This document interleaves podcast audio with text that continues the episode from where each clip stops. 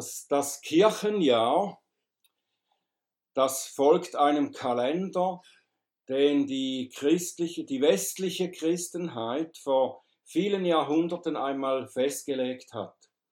Und in diesem Kalender sind die 52 Sonntage des Jahres so eingeteilt, dass all die wichtigen Ereignisse, die mit dem Leben und Sterben Jesu zu unserem Heil zu tun haben, so dass mindestens einmal im Jahr jedes äh, Thema der biblischen Lehre thematisiert ist. Und nach diesem Kalender feiern die Christen im Westen heute Ostern.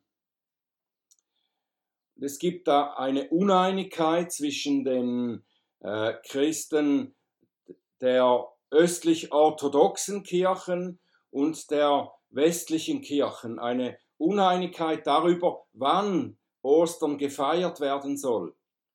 Und so wird nicht auf der ganzen Welt am gleichen Wochenende Ostern gefeiert. Aber für die Sache, die an Ostern gefeiert wird, ist eigentlich das Datum auch gar nicht, nicht relevant. Und es ist für die Christen nicht lebenswichtig, dass wir darum kämpfen, dass wir dieses bestimmte Datum haben, wo wir die Auferstehung Christi feiern. Wir feiern ja die Auferstehung Christi eigentlich auch an jedem Sonntag, weil der Tag des Herrn ist vom Samstag auf den Sonntag gelegt werden. Wir feiern am Tag der Auferstehung unsere Gottesdienste. So müssen wir auch nicht für ein Datum kämpfen, dass alle am gleichen Datum genau dieses Ereignis feiern. Es gibt aber tatsächlich Grund zu kämpfen, wenn es darum geht, was wir an Ostern feiern wollen. Und so entstand im ersten Jahrhundert schon einmal ein Kampf um das Osterthema, eben die Auferstehung. Und das war ein Kampf, um den es sich zu kämpfen lohnte. Der Apostel Paulus hat dafür gekämpft, dass man das richtig versteht, dass man eben die Auferstehung tatsächlich glaubt und bekennt.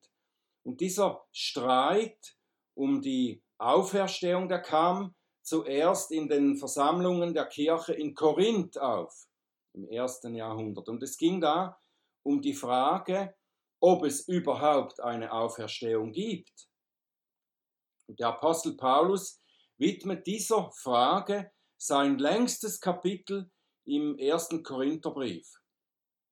Und dort verteidigt er die Wahrheit der Auferstehung Jesu Christi als die wichtigste Tatsache für uns Christen.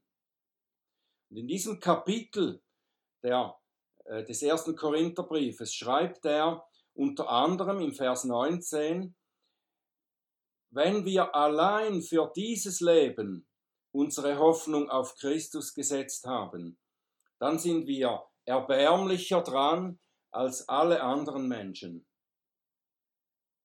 Wenn wir allein für dieses Leben unsere Hoffnung auf Christus gesetzt haben, dann sind wir erbärmlicher dran als alle anderen Menschen. Ich weiß nicht, ob ihr diesem Gedanken schon einmal nachgegangen seid oder ob eure alltägliche Erfahrung diese Aussage unterstreicht. Ich möchte mit euch über einen Bericht nachdenken, ein Bericht der Bibel, die, der im Lukas-Evangelium steht, ein Bericht, der eben das im Leben von zwei Männern zeigt. Es geht um zwei Männer, die an Jesus geglaubt haben, zwei Männer, die ihre Hoffnung auf ihn gesetzt haben, wie viele andere auch in dieser Zeit, und die aber dennoch tief enttäuscht und hoffnungslos waren.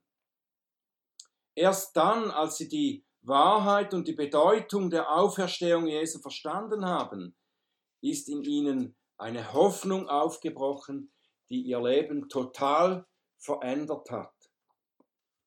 Diese, diesen Bericht lesen wir aus dem Lukas-Evangelium, Kapitel 24.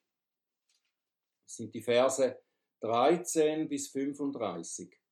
Lukas 24, 13 bis 35.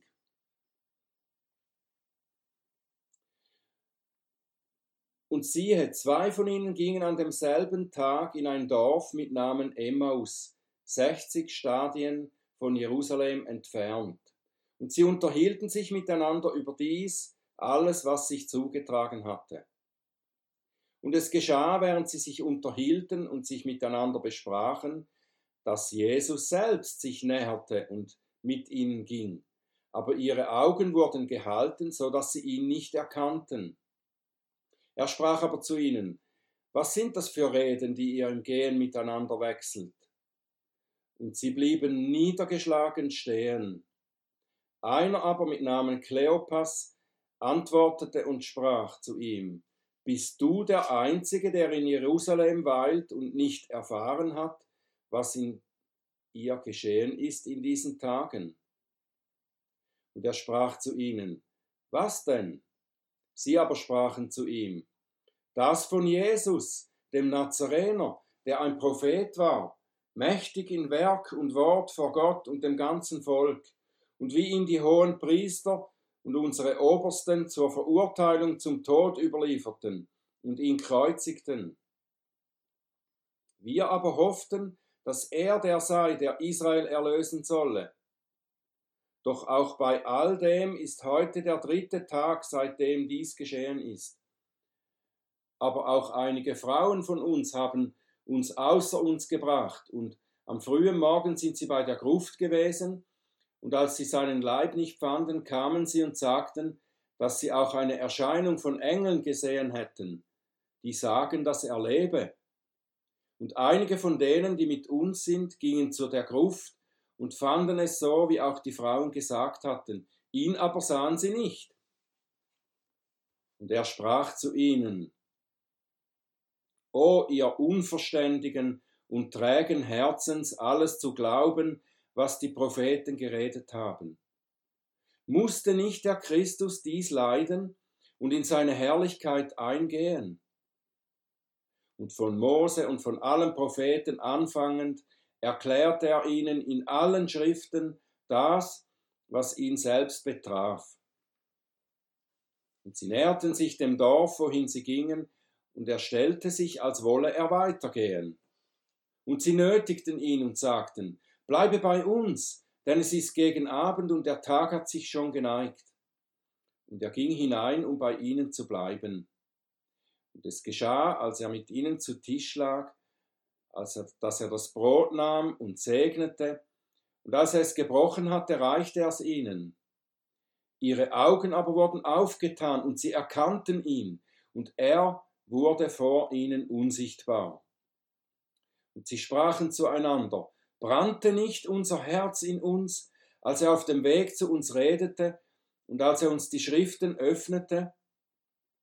Und sie standen zu derselben Stunde auf und kehrten nach Jerusalem zurück. Und sie fanden die Elf und die, die mit ihnen waren, versammelt, welche sagten, der Herr ist wirklich auferweckt worden und dem Simon erschienen und sie erzählten, was auf dem Weg geschehen war und wie er von ihnen erkannt worden war an dem Brechen des Brotes.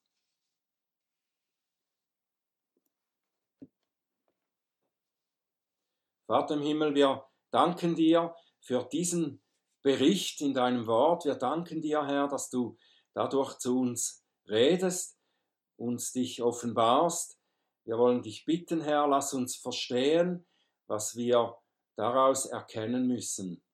Bitte öffne du meine Lippen so, dass sie deinen Ruhm verkünden. Amen.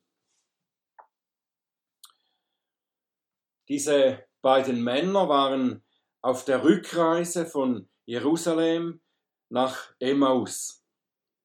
Und sie gehörten offenbar zu dem erweiterten Kreis der Jünger, die mit Jesus waren und ihm während der letzten Zeit zugehört haben und zugesehen haben, als er in Jerusalem predigte und Wunder wirkte. Seine Lehren haben, ihn, haben sie angezogen. Er war anders als die anderen religiösen Lehrer in Israel. Niemand konnte sich der Faszination seiner Lehre entziehen. er war nicht nur ein vollmächtiger Redner, er kannte auch die Probleme der normalen, einfachen Menschen. Er entlarvte die Heuchelei der religiösen Führer.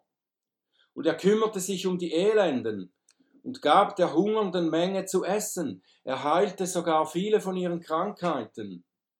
Er schien der Mann zu sein, der geeignet war, der Führer des Volkes Israel zu werden.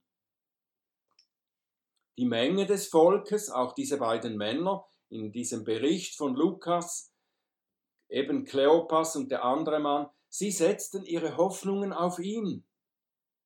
Das können wir uns gut vorstellen, nicht wahr? Wir wählen Politiker und Präsidenten, die weit weniger gute Eigenschaften haben.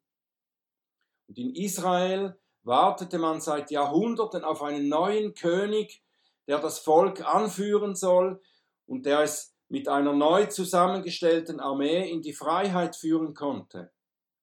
Jetzt war da einer, einer, der aus dem einfachen Volk kam, einer, der die Leute verstand. Und er war erst noch sozial eingestellt und er hatte eine Lehre von der Liebe. Er hatte ein Programm, mit dem das Zusammenleben der Menschen funktionieren kann. Und das ist etwas, das Menschen anerkennen bis in die heutige Zeit sogar Leute, die fern von der Kirche sind. Und die Jünger, so wie unsere beiden Männer von Emmaus, sie bekamen noch mehr von Jesus. Sie waren lange Zeit in seiner Nähe.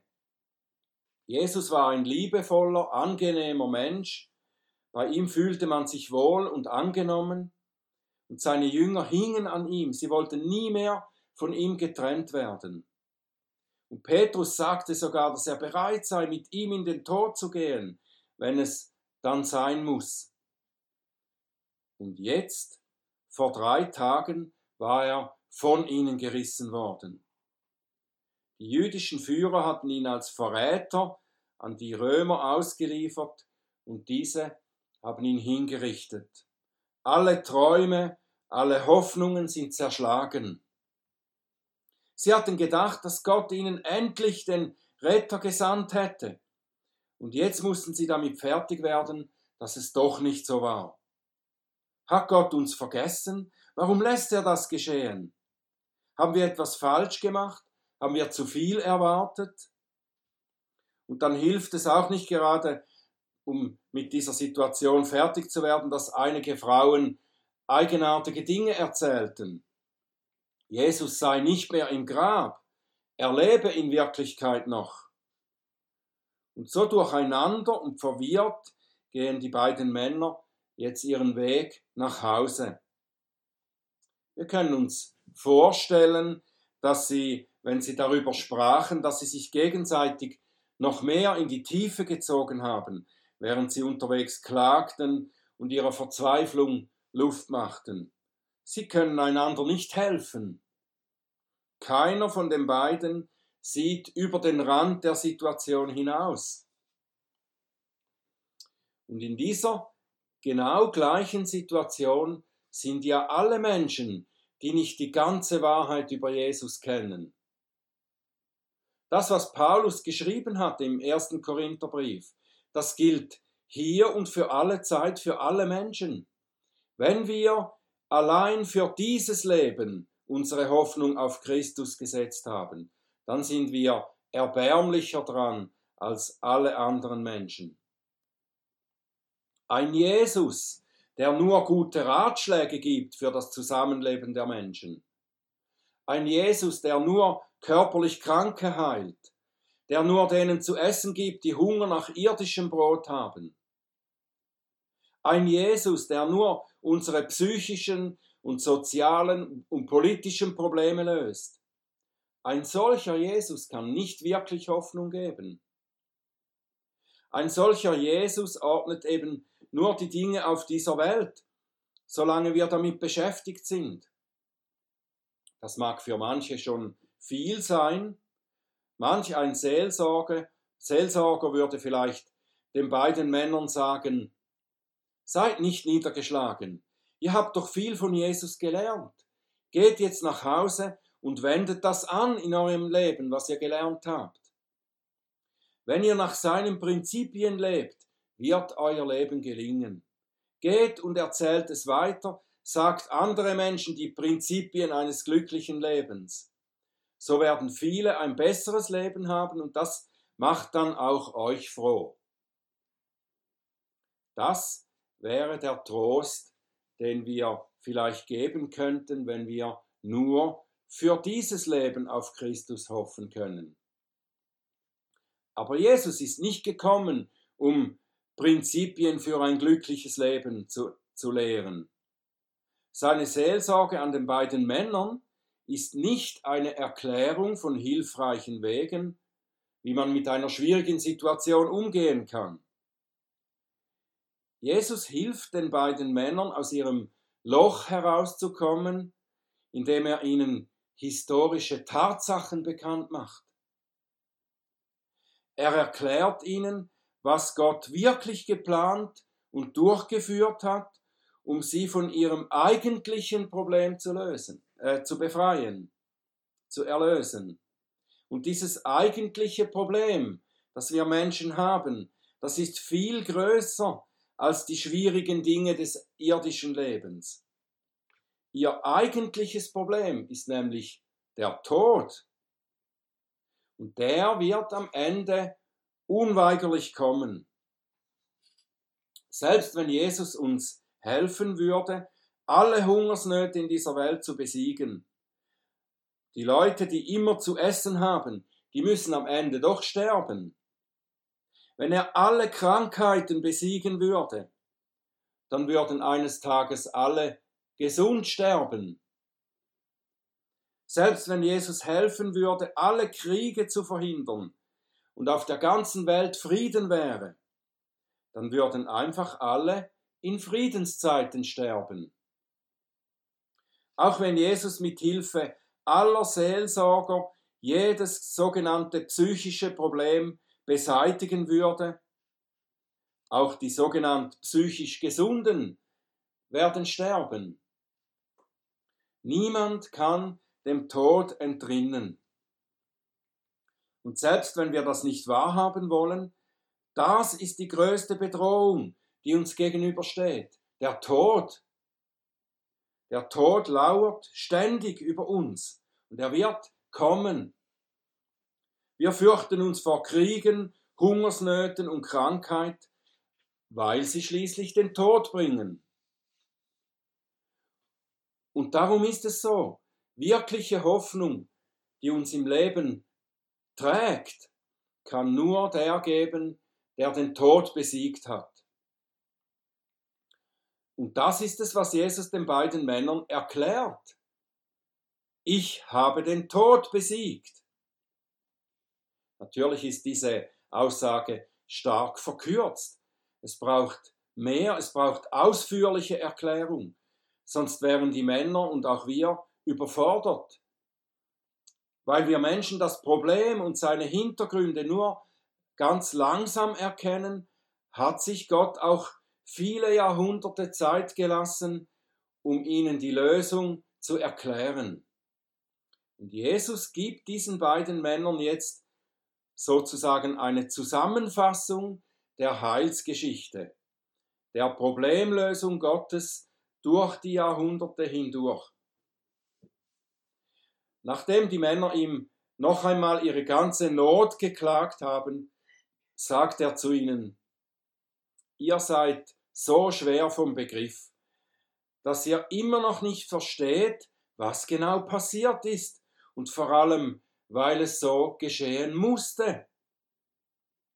Und dann heißt es in Lukas 24, Vers 27, und er fing an bei Mose und allen Propheten und legte ihnen aus, was in allen Schriften über ihn steht. Er führte sie durch das ganze Alte Testament und zeigte ihnen alle die Texte, die etwas über ihn sagten. Die beiden hatten offenbar immer noch nicht ganz verstanden, was auch heute viele nicht verstehen. Das ganze Alte Testament spricht von Jesus Christus, dem Erlöser. Gott schrieb seine Geschichte mit den Menschen, mit dem Volk Israel, um seinen Erlöser anzukündigen. Und um es noch etwas genauer zu sagen, es geht um den Erlöser, der zuerst leiden und sterben muss, um danach wieder aus den Toten aufzuerstehen. Und das war der Punkt, den die Juden damals und auch die Jünger zuerst gar nicht gesehen hatten. Man könnte fast sagen, sie haben die Stellen im Alten Testament, die von der Erniedrigung und dem Leiden des Erlösers sprechen, die haben sie irgendwie ausgeblendet. Sie sahen nur, dass einer kommen soll, der König in Israel werden wird und der sein Volk retten wird, vielleicht zum Sieg führen wird. Und diese Rettung verstanden sie fast nur im irdischen, äußerlichen Sinn. Rettung von den fremden Bedrängern, Rettung vor den größten Problemen wie Armut, Krankheit, sozialer Ungerechtigkeit. Die Jünger dachten lange, dass sie einen besonderen Platz an der Seite von Jesus haben werden, wenn er dann sein Königtum antreten wird. Und darüber haben sie auch oft miteinander gestritten. Und darum waren alle am Boden zerstört und entmutigt, als Jesus gefangen genommen und hingerichtet wurde. Jetzt konnte ja diese herrliche Zeit nicht anbrechen, die sie schon in greifbarer Nähe gesehen hatten. Und darum hob Jesus den beiden Jüngern die Stellen im Alten Testament hervor, die von seinem Leiden und Sterben sprachen. Und er erklärt ihnen den Sinn. Er musste zuerst leiden und sterben, weil er darin ihr Stellvertreter war. Er wurde anstelle von Sündern hingerichtet, die die Gottes Strafe verdient hätten. Die Erkenntnis, dass sie Sünder waren, die nicht in die Nähe Gottes kommen können, die kam den Jüngern auch nur in seltenen Momenten. Petrus hat einmal ausgerufen, als er das erkannt hatte, dass Jesus Gottes Sohn ist. Da hat er gesagt, bleib fern von mir, ich bin ein sündiger Mensch. Das waren seltene Momente, in denen sie das erkannt haben. Erst wenn jemand sich wirklich so erkannt hat, als ein sündiger Mensch, dann kann er auch sehen, was für eine Hoffnung auch im Leiden und Sterben Jesu liegt. Jesus ist gekommen, um unsere Sünden zu tragen. Gott bestrafte ihn statt uns. Und weil meine Sünde bereits in Jesus gesühnt wurde, gehe ich straffrei aus. Das allein ist aber noch nicht die ganze Hoffnung, die Jesus den beiden Männern präsentierte. Die Hoffnung bestand vielmehr darin, dass Jesus wieder auferstanden war. Als Auferstandener zeigt er ihnen, dass er zwar leiden und sterben musste, dass aber dieser Weg der Erniedrigung zur endgültigen Erhöhung führte. Jesus ist nicht nur für uns die Glaubenden gestorben, sondern er ist für die Gläubigen auch auferstanden. Die Auferstehung bestätigt erstens, dass Gott das Opfer von Jesus angenommen hat. Und zweitens, Jesus ist auferstanden, um uns vorauszugehen ins ewige Leben. Er hat seinen Jüngern gesagt, ich werde in den Himmel gehen und ich werde euch da einen Platz bereit machen.